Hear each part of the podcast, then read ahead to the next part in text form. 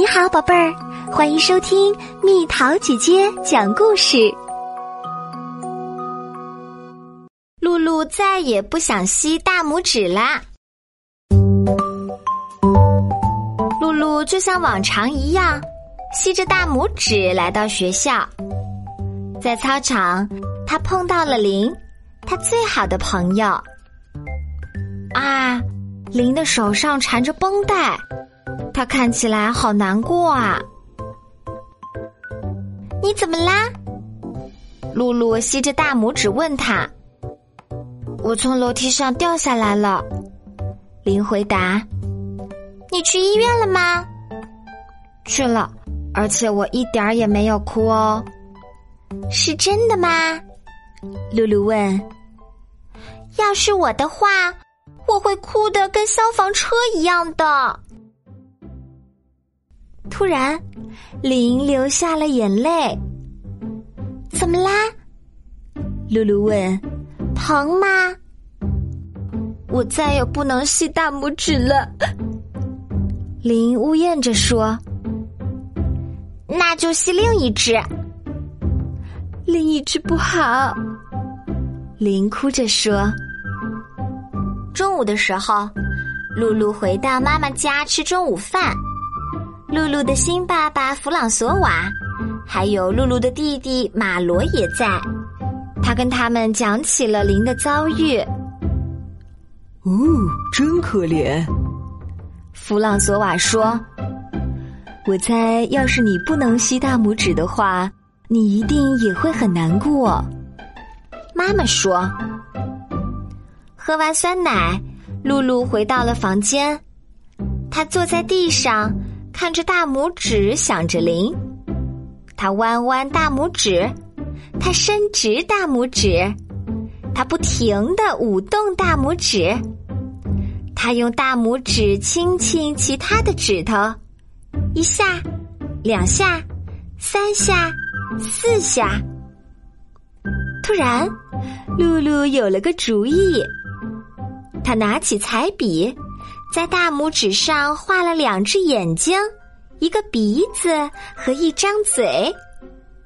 你好，拇指先生，他说：“我要跟你说件事儿，你不能再钻进我嘴里啦，永远不能。”然后，露露又用很细小的声音扮演拇指说话。为什么？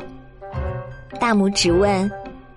因为这样会让林不高兴的，而且你老是玩我的牙齿，玩完也从来不收拾它们。是牙医先生跟我这么说的。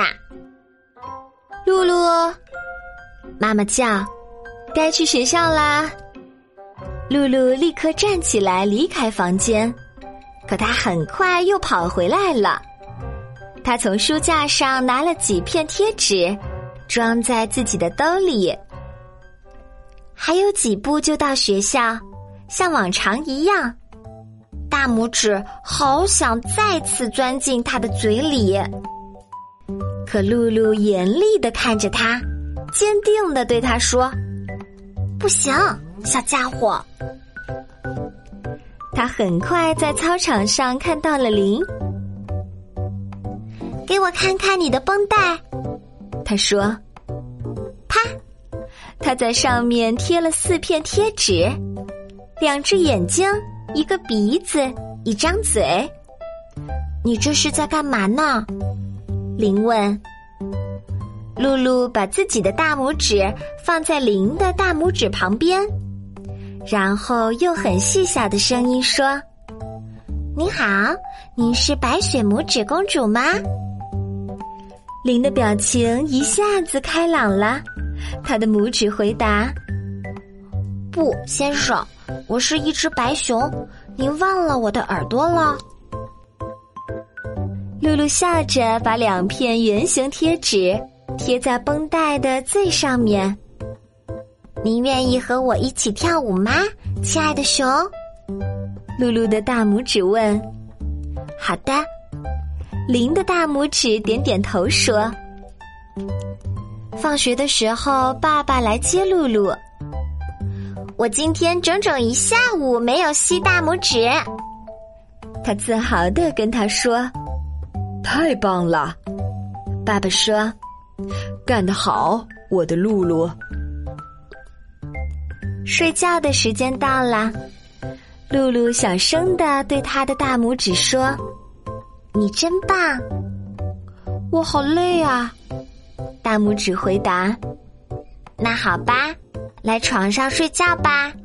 今天晚上我允许你进来。”露露微微的张开嘴，她慢慢的把大拇指放到舌头上，然后睡着了。好了，宝贝儿，故事讲完啦。想和蜜桃姐姐做朋友，就在喜马拉雅中给我留言吧。